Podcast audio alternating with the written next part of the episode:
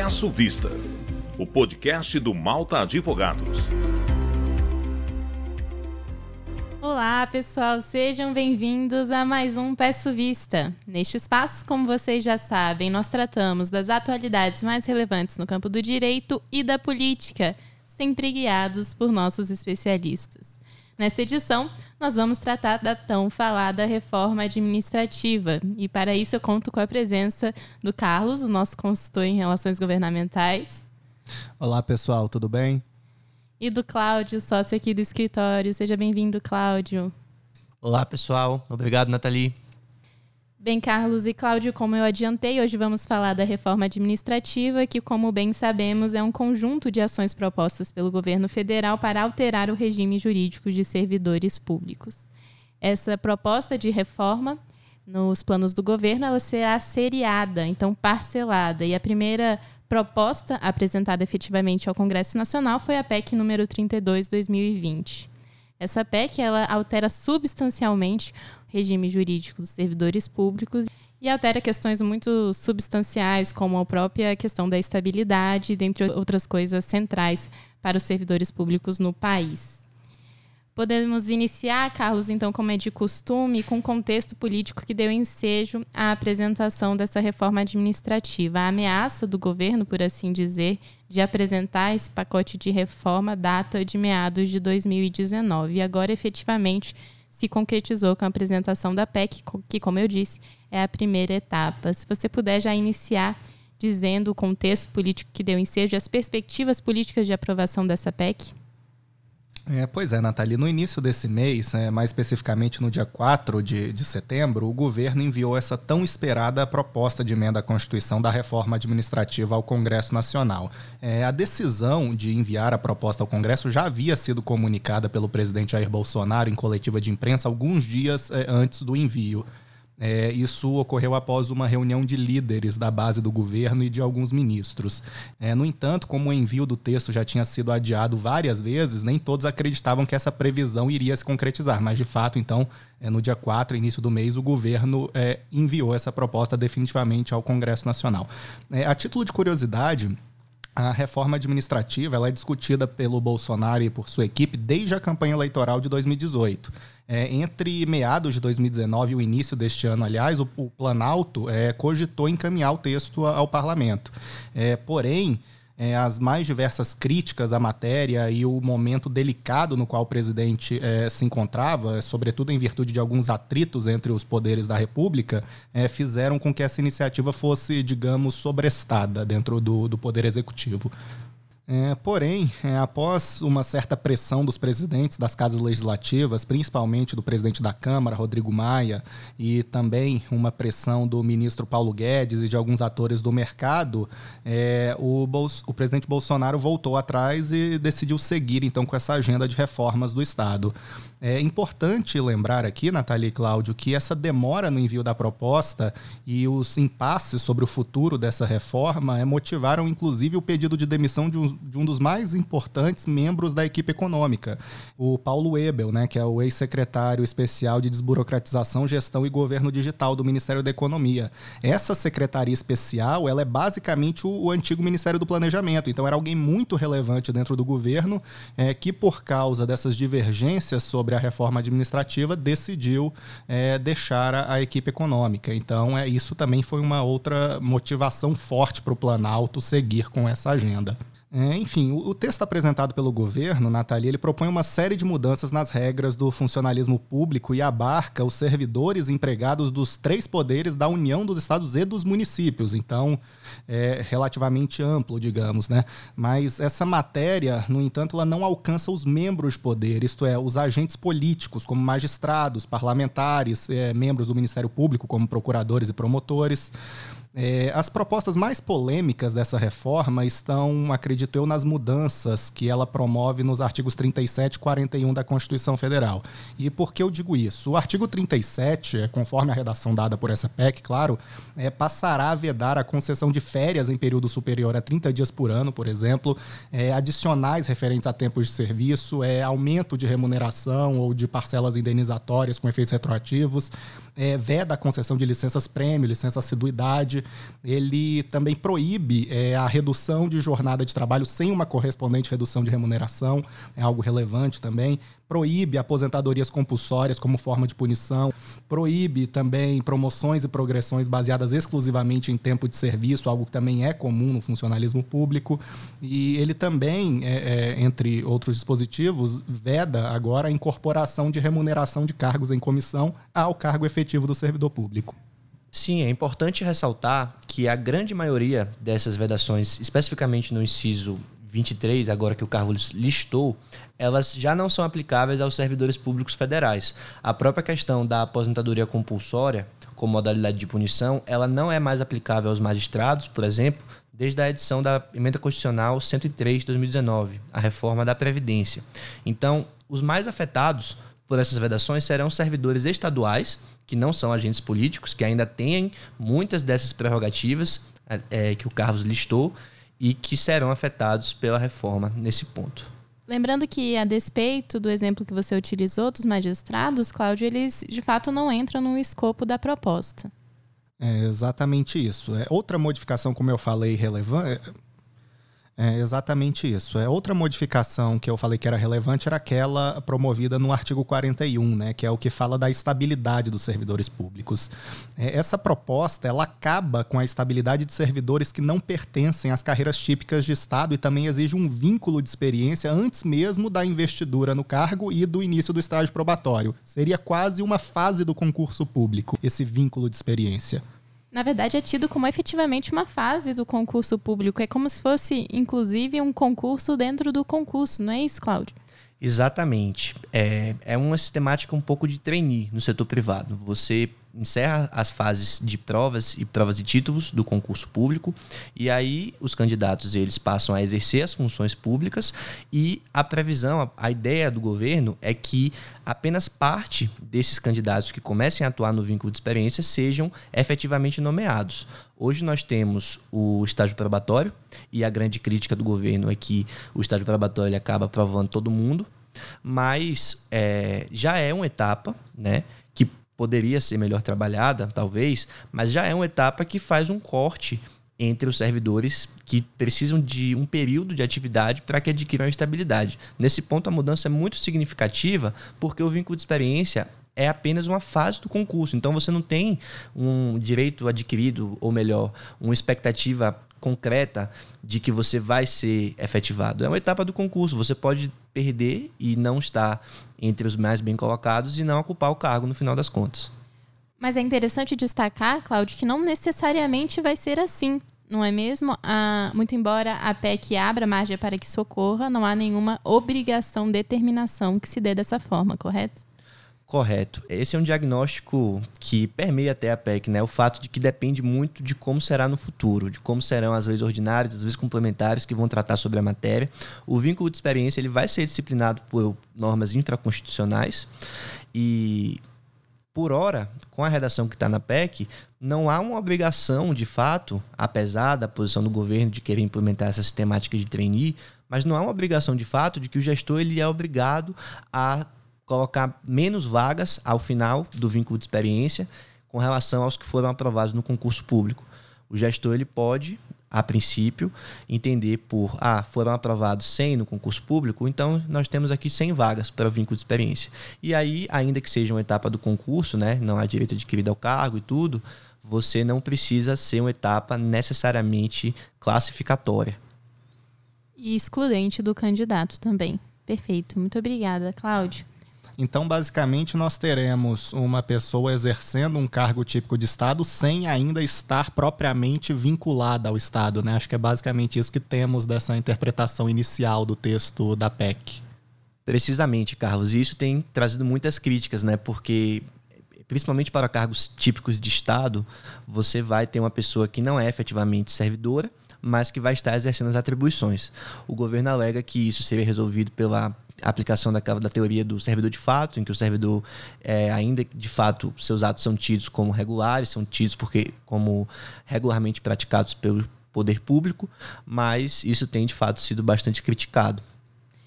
Um exemplo clássico, inclusive, é dos policiais. Teremos policiais investidos na função policial, mas não há efetivamente um vínculo com o Estado. Um, é um vínculo frágil que pode acabar a qualquer momento. Isso é, com certeza, um, um grande, uma grande cisão em toda a lógica que hoje opera. Então há de fato essa cisão, mas é importante demarcar que essa cisão, pelo menos em princípio, se aplicaria apenas aos servidores que ainda virão. Os atuais, portanto, não estariam albergados pelo escopo da proposta de emenda à Constituição. Precisamente, Nathalie. O artigo 2 da proposta, ele afirma que os servidores estatutários atuais eles terão um regime jurídico específico, no qual serão resguardadas as principais prerrogativas e, o, seu, e as regras aplicáveis atualmente, tanto com relação a essa questão do vínculo de experiência, quanto com relação a outras, como a estabilidade e tudo. Então, a princípio, só afetariam os servidores novos, que ainda serão nomeados. O problema é que, quanto a algumas outras disposições, os incisos desse artigo 2, por exemplo, acabam abrindo margem a interpretações a contrário senso, que não são interpretações é, contraintuitivas. Pelo contrário, é uma margem até ampla de que as vedações já mencionadas pelo Carlos, aquela questão de proibição de férias por mais de 30 dias no período de um ano, a vedação ao recebimento de indenizações e gratificações retroativas e tudo, aquilo há uma brecha até ampla para que seja aplicado aos servidores atuais, desde que não haja uma lei formal, ou seja, editada pelo Poder Legislativo, seja ele federal ou estadual, distrital, municipal. Mas se não houver uma lei, há uma brecha forte por causa da redação do artigo do inciso 2 do artigo 2 que afirma que esse regime jurídico específico depende da aplicação de uma lei quanto a essas questões mencionadas pelo Carlos. Apenas um questionamento, Cláudio. Quando você fala dessa hipótese de existir ou não uma lei, é existir ou não uma lei prévia a emenda à Constituição ou poderia vir a ser editada posteriormente? Teria que ser uma lei prévia. O inciso 2 ele é bem claro no sentido de que tem que haver uma lei específica vigente em 1 de setembro de 2020. É claro que essa data provavelmente vai ser postergada para a data de edição da PEC, que tenha concedido os benefícios ali referidos. Então, um ato infralegal, como um decreto, por exemplo, ele não supriria essa exigência. Isso é muito interessante, porque grande parte da mídia não tem veiculado essa possibilidade, ou pelo menos a existência de uma margem interpretativa para que os atuais servidores sejam sim impactados é, em relação a algumas restrições impostas por essa proposta de emenda. Carlos, dando continuidade, acho que a gente poderia comentar também sobre a tramitação em si da proposta de emenda e como o governo se preparou para encarar todo esse processo? É, bem, Nathalie, é, primeiro acho que a gente tem que destacar, é, como você já falou no começo, que essa PEC é apenas a primeira fase da reforma administrativa. O governo está tentando adotar a mesma estratégia que está sendo usada na tributária, o envio em partes, em fases. É, então é, é, importante a gente ter em mente que também compõem a reforma outros projetos que ainda serão é, enviados ao Congresso. Né? Eu acho que no total são nove projetos. Né? Tem projetos sobre a modernização das formas de trabalho, sobre consolidação de cargos, sobre diretrizes de carreiras, é, tem projetos que vão promover diversos ajustes no Estatuto do Servidor, é, tem é, propostas sobre governança remuneratória, tem propostas que alteram direitos e deveres do, do servidor público. Então são vários projetos que ainda serão encaminhados. É, e durante a deliberação desses projetos é possível que sejam tratados, inclusive, temas como regulamentação do teto remuneratório e avaliação de desempenho de servidores públicos. Então, é, ainda tem muita coisa que a gente não conhece dessa reforma. A PEC foi apenas o início, tem apenas algumas diretrizes gerais que precisarão ser regulamentadas. Isso causa, é, talvez, uma certa insegurança jurídica, né? um desconhecimento do que virá, um desconhecimento do texto. Acho que o Cláudio pode, inclusive, comentar um pouco isso. Pois é, só antes do Cláudio comentar, foi o início e foi em vários pontos um grande cheque em branco, não é isso, Cláudio? Exato, Nathalie. Foi um grande cheque em branco porque, para além dessas propostas que nós não sabemos ainda qual será o teu final, mencionadas pelo Carlos, existem disposições que nem foram propostas pelo governo, não é? Como, por exemplo, os critérios para cargos típicos de Estado, que é uma modalidade de vínculo que mantém a estabilidade, que a gente vai falar daqui a pouco mas, em oposição aos cargos típicos de Estado, nós temos car os cargos por prazo indeterminado. Esses cargos por prazo indeterminado não manterão a estabilidade. Mas quais são os critérios para dizer qual que é um cargo por tempo indeterminado, por prazo indeterminado, ou um cargo típico de Estado. Existem aportes doutrinários, o cargo típico de Estado ele é notoriamente conhecido como um cargo que desempenha atribuições que não podem ser desempenhadas pelos particulares, né? Então você teria carreiras de segurança pública, você teria carreiras de fiscalização, carreiras de tributário, enfim. Mas existem muitas carreiras que ficam numa zona cinzenta. Então, quando você não sabe quais que vão ser os critérios, é difícil, né, discutir o que é que tem que ser para um e o que é que não tem que ser para o outro. Então, basicamente, a proposta em muitos pontos se refere às carreiras típicas de Estado, em várias disposições, mas ainda não efetivamente define o que são essas carreiras típicas de Estado, não é isso, Cláudio? É isso, exatamente. Então, isso vai ficar para a legislação infraconstitucional. No caso específico dos, das carreiras típicas de Estado, vai ser a PEC, ela dispõe que vai ser os critérios vão depender de lei complementar, sendo possível também a aprovação de leis ordinárias que podem definir, né, especificamente algumas carreiras, mas eu acho, eu tenho até dúvidas de se seria possível você fazer um rol é, nos, no, nos modos que nós temos hoje de várias carreiras, né, de, de carreiras específicas. Eu tenho dúvidas se seria sequer possível você fazer um, um rol exaustivo. Provavelmente, de fato, teria que ser um rol exemplificativo com algumas características. E isso, ainda que nem foi proposto, ainda que tivesse, traria insegurança jurídica nesse sentido. É a mesma coisa do vínculo de experiência. Você tem um vínculo de experiência que o governo tem uma ideia do que vai ser, mas que ainda depende de legislação que não foi proposta, né? nem apresentada. Então, essa PEC, de fato, como você mesmo falou, Nathalie, é um, em, em grande parte um cheque em branco mesmo. É, e sobre esses critérios, é, Cláudio, certamente o que irá defini-los também é o lobby do funcionalismo público dentro do Congresso, que é muito forte. Então, diversas carreiras é, vão atuar lá dentro para conseguirem é, estar dentro do rol de carreiras típicas de Estado. Então, é, há muito chão pela frente para que, que isso de fato seja definido. É, agora, sobre tramitação especificamente, é, Obviamente, esses projetos que virão têm uma tramitação muito mais simples do que uma, do que uma PEC, né? Alguns é, dependem de maioria simples da casa, outros, como lei complementar, dependem de maioria absoluta e votação no plenário, mas eu vou me ater aqui apenas à tramitação da PEC, que é a que já está proposta, né? É, apesar do desejo do Senado Federal de discutir essa matéria conjuntamente, como está sendo feito com a reforma tributária, é, já está praticamente definido que a PEC da, da reforma administrativa será discutida pelos meios tradicionais, ordinários do Congresso. Então, primeiramente, ela deve ser despachada à Comissão de Constituição, Justiça e Cidadania da Câmara dos Deputados para uma análise da sua admissibilidade, ou seja, a sua constitucionalidade, se ela está adequada ao nosso ordenamento. É, posteriormente, ela será deliberada em uma comissão especial. Essa sim vai discutir o mérito da proposta, poderá oferecer emendas de mérito, é, apresentar um novo texto à Câmara.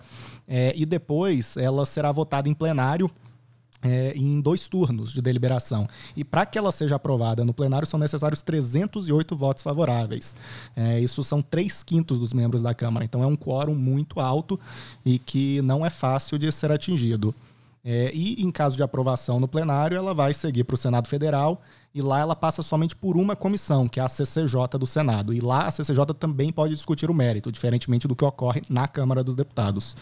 É, depois ela vai para o plenário, onde ela também precisa de três quintos dos votos dos senadores, ou seja, 49 senadores. E Carlos, tudo isso a gente não pode esquecer está em meio, ocorrerá em meio a um período de pandemia, em que as discussões no Congresso estão evidentemente prejudicadas. Então, uma proposta dessa magnitude vir em meio à pandemia, onde, como eu disse, as discussões no parlamento estão limitadas e prejudicadas, é algo, no mínimo, complicado. É, exato. O, o, presidente da Câmara, o deputado Rodrigo Maia, é, disse que conseguiria aprovar essa proposta é, na casa ainda neste ano. E, ao mesmo tempo, a Câmara discutiria a sua reforma administrativa interna, que deve reduzir o salário inicial dos futuros concursados em até 40% e deve diminuir as estruturas de assessoramento dos gabinetes. É, só que, como você falou, é, o momento é complicado, então essa expectativa de fato não deve se concretizar. É, apenas a título de curiosidade, ainda é, não foi nem instalada a CCJ, né, a Comissão de Constituição, Justiça e Cidadania da Casa. É, não há nem acordo para isso ainda, para que ela funcione de forma remota. Então, é, nós temos aí um pouco menos de três meses de deliberação no Congresso e a, a, PEC exige um trâmite muito longo, então isso vai ser difícil. A gente tem que lembrar que no meio de tudo isso ainda tem as eleições municipais e a gente tem vários deputados que são candidatos é, a prefeituras é, é, em diversos municípios, então o, o ritmo deve é, é, diminuir nesse tempo. Então, é, de fato, é, é, possível que essa PEC não seja aprovada nem na Câmara neste ano. Mas, Carlos, o governo ele conseguia antever todo esse cenário e mesmo assim arriscou, assim, digamos, apresentar essa proposta agora. Há quem diga, inclusive, que na verdade essa apresentação foi mais por uma pauta, uma bandeira política do que efetivamente do que haja efetivamente a expectativa de uma aprovação dessa proposta. O que, que você teria a dizer sobre isso? É, exato. Eu, eu não compartilho dessas perspectivas de que a proposta tem grandes chances de ser aprovada é, é, neste ano. É de fato o governo, eu acho que apresentou mais por causa de toda uma pressão em torno do tema. Foi uma semana onde o, o debate sobre o teto de gastos estava sendo muito discutido, é, sobretudo em virtude da, da possível apresentação do programa Renda Brasil, que traria grandes custos ao governo.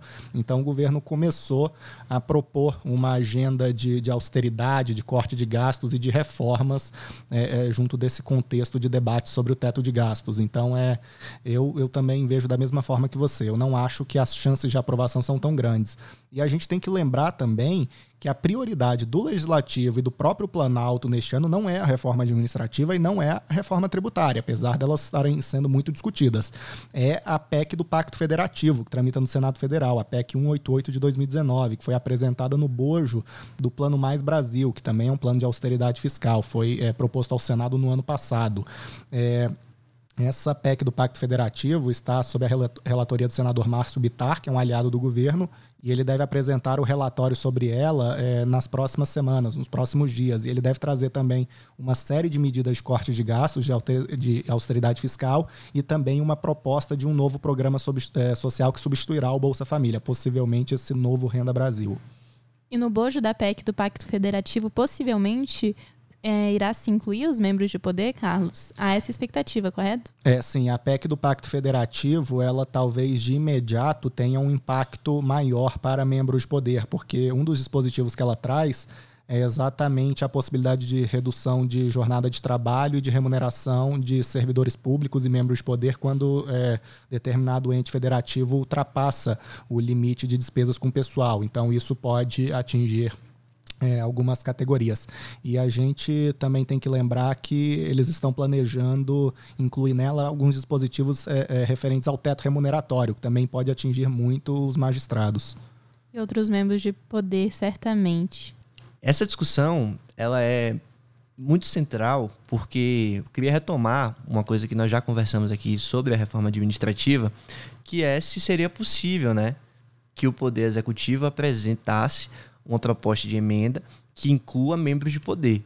Até porque os membros de poder têm iniciativa legislativa reservada com relação a normas que dispõem sobre o seu regime jurídico. Não só os membros de poder, que são os membros do Poder Judiciário, do Poder Legislativo, no caso, mas também os membros de órgãos constitucionais autônomos, como os membros do Ministério Público e os membros da Defensoria Pública. A Constituição também lhes resguarda iniciativa reservada para leis que dispõem sobre seu regime jurídico. E aí a pergunta que fica é se seria possível que essa iniciativa se aplicasse também em proposta de emenda à Constituição.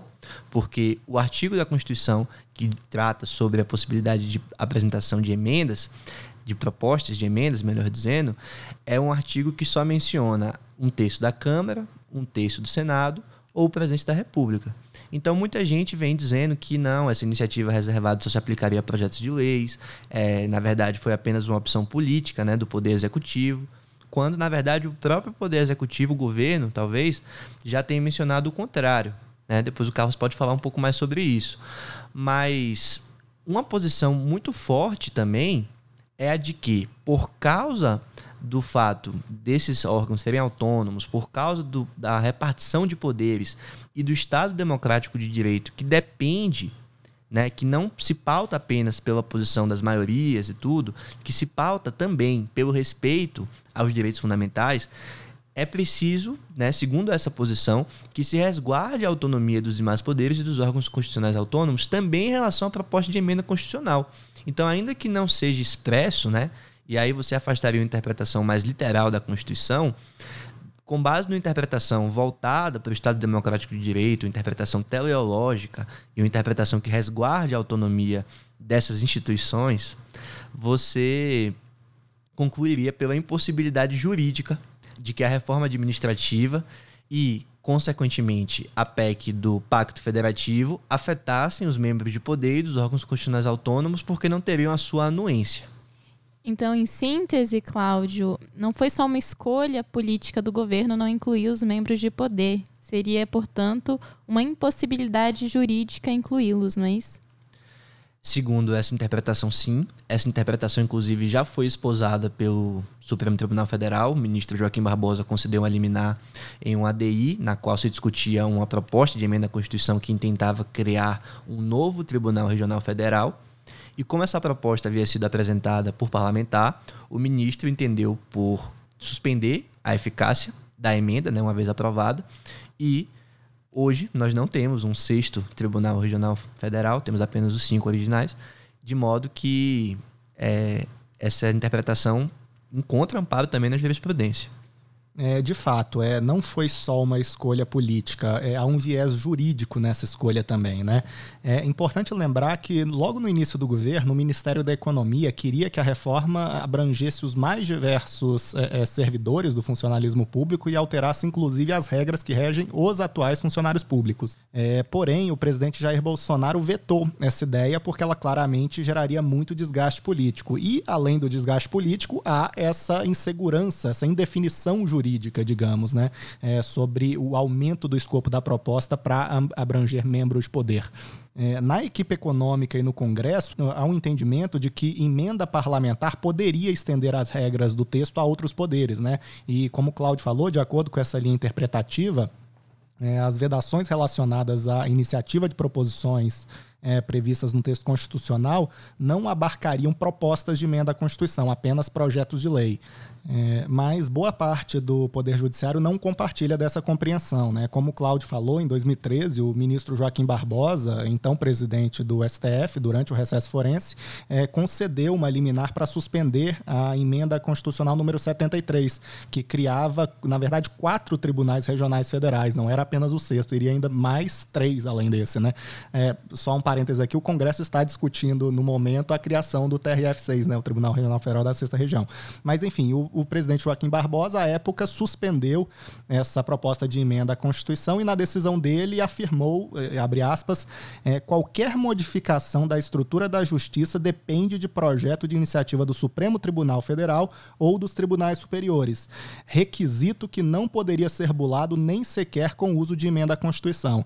Então, é, desde então, nós temos aí uma indefinição sobre isso. Até porque é, já foi permitida também é, é, recentemente uma PEC que criava a Defensoria Pública da União. Então, é, o Congresso estava dispondo em proposta de iniciativa parlamentar sobre competências de outro poder. Então, há, digamos, uma indefinição sobre isso. O Congresso pode mexer na estrutura de outros poderes ou não pode.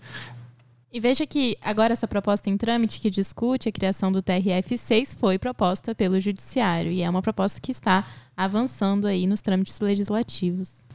Muito bem, Carlos e Cláudio. Acho que a gente não pode deixar aqui de comentar um dos pontos nodais dessa reforma, que é a questão da estabilidade. Isso vale um destaque especial. Cláudio, se você puder discutir aqui e falar um pouquinho sobre a proposta e como ela atinge a estabilidade dos servidores públicos. Sim, Nathalie, esse é um ponto central da proposta. E antes de falar um pouco sobre a estabilidade na reforma administrativa, a gente tem que falar brevemente sobre a estabilidade nos moldes atuais. A estabilidade é um instituto que existe para resguardar o servidor público e principalmente com relação a arbitrariedades políticas. O servidor ele tem que ter o respaldo de permanecer em seu cargo e não ser afastado porque ele não concorda com a política de governo. Então, um servidor que está seguindo os trâmites em um processo de licitação, por exemplo, ele não pode ser afastado porque o governante ou um agente superior pretende utilizar uma outra sistemática por qualquer motivo. É preciso que o agente tenha essa autonomia dada pela estabilidade para que ele possa cumprir a lei. E não é verdade também que a estabilidade ele impede totalmente que os maus servidores percam o cargo, né? Hoje a estabilidade permite a perda do cargo, de acordo com a Constituição Federal, no caso de sentença judicial transitada em julgado, após processo administrativo disciplinar, no qual lhe seja assegurada ampla defesa, e também por meio de avaliações periódicas de desempenho. Essa é uma última hipótese que está prevista na Constituição. Servidores que tiverem desempenho insuficiente podem ser desligados, respeitada, é claro, a ampla defesa, mas ela não foi ainda regulamentada. E aí ela acaba não sendo aplicada de fato. Né? Não é que não exista avaliação de desempenho, mas é que é, ela, por não ser regulamentada via lei complementar, como exige a Constituição, as avaliações atuais de desempenho elas não podem servir como perda direta do cargo, como a Constituição permite. Mas o que, que a reforma administrativa, então, vem trazendo? Ela, primeiro, ponto central, retira a estabilidade dos cargos por tempo indeterminado. Os cargos típicos de Estado mantêm a estabilidade, mas os cargos por tempo indeterminado a perdem. E isso pode gerar algumas situações é, um pouco contraditórias, né? Porque você pode ter uma equipe na qual, fazendo o mesmo trabalho, na qual parte dos servidores tem estabilidade e parte não tem, servidores estatutários. Você pode ter, por exemplo, uma equipe de licitações, né, uma equipe administrativa, que alguns servidores dessa equipe foram lotados ali e ocupam um cargo originário com estabilidade, e outros não. Então, por exemplo, você pega aí um analista de orçamento e planejamento, né, e um auxiliar administrativo, por exemplo, eles muitas vezes vão desempenhar atribuições muito similares vão estar na mesma equipe de trabalho, desempenhando atribuições meio administrativas. E aí um deles, que é o analista de orçamento e planejamento, ele é um dos cargos é, do alto escalão do Serviço Público Federal, ele vai ter estabilidade, né? E o outro, provavelmente não. Então essas duas essas duas pessoas vão estar ali na mesma equipe e um vai estar mais protegido e outro sujeito a, arbitrariedades, né? Então, essa é uma contradição que vem sido criticada, né, que vem sido objeto de críticas pelos críticos da reforma. E aí, além disso, a reforma ela também flexibiliza as hipóteses de desligamento, mesmo para os servidores que vão manter a estabilidade. Ao invés de ser uma sentença judicial transitada em julgado, né, que vai fazer o agente perder o cargo, poderá ser uma decisão de órgão colegiado, jurisdicional, segundo grau, por exemplo. Além disso, a avaliação periódica de desempenho, que precisa ser regulamentada hoje por lei complementar, com a aprovação da PEC nos termos como está, vai poder ser regulamentada por lei ordinária. E como esse é um tema é, polêmico, né, o modo, a regulamentação da avaliação periódica de desempenho, talvez o ideal fosse a manutenção da regulamentação via lei complementar, porque ela é mais dificultosa, né? ela precisa ser melhor debatida, ela é mais dificultosa de ser aprovada. Então, a reforma realmente vem com um viés muito flexibilizador, sim, nesse sentido, né? De acordo com o posicionamento político do governo, que é de ter mais flexibilidade, de ter um Estado mais, entre aspas, eficiente, né? Então, isso vai ser debatido pelo Congresso. Maravilha, Cláudio. Agradeço muito todos os esclarecimentos. Digo mesmo em relação a você, Carlos. Acho que a gente conseguiu construir aqui um panorama bem abrangente mas que destacou os pontos mais essenciais de serem destacados. Eu agradeço demais e conto com a presença de vocês em próximas edições, claro. Até mais, pessoal. Foi um prazer participar. Até a próxima. Obrigado, Nathalie. Até mais, pessoal. Obrigado aí pela audiência. Você ouviu Peço Vista, Peço Vista, o podcast do Malta Advogados.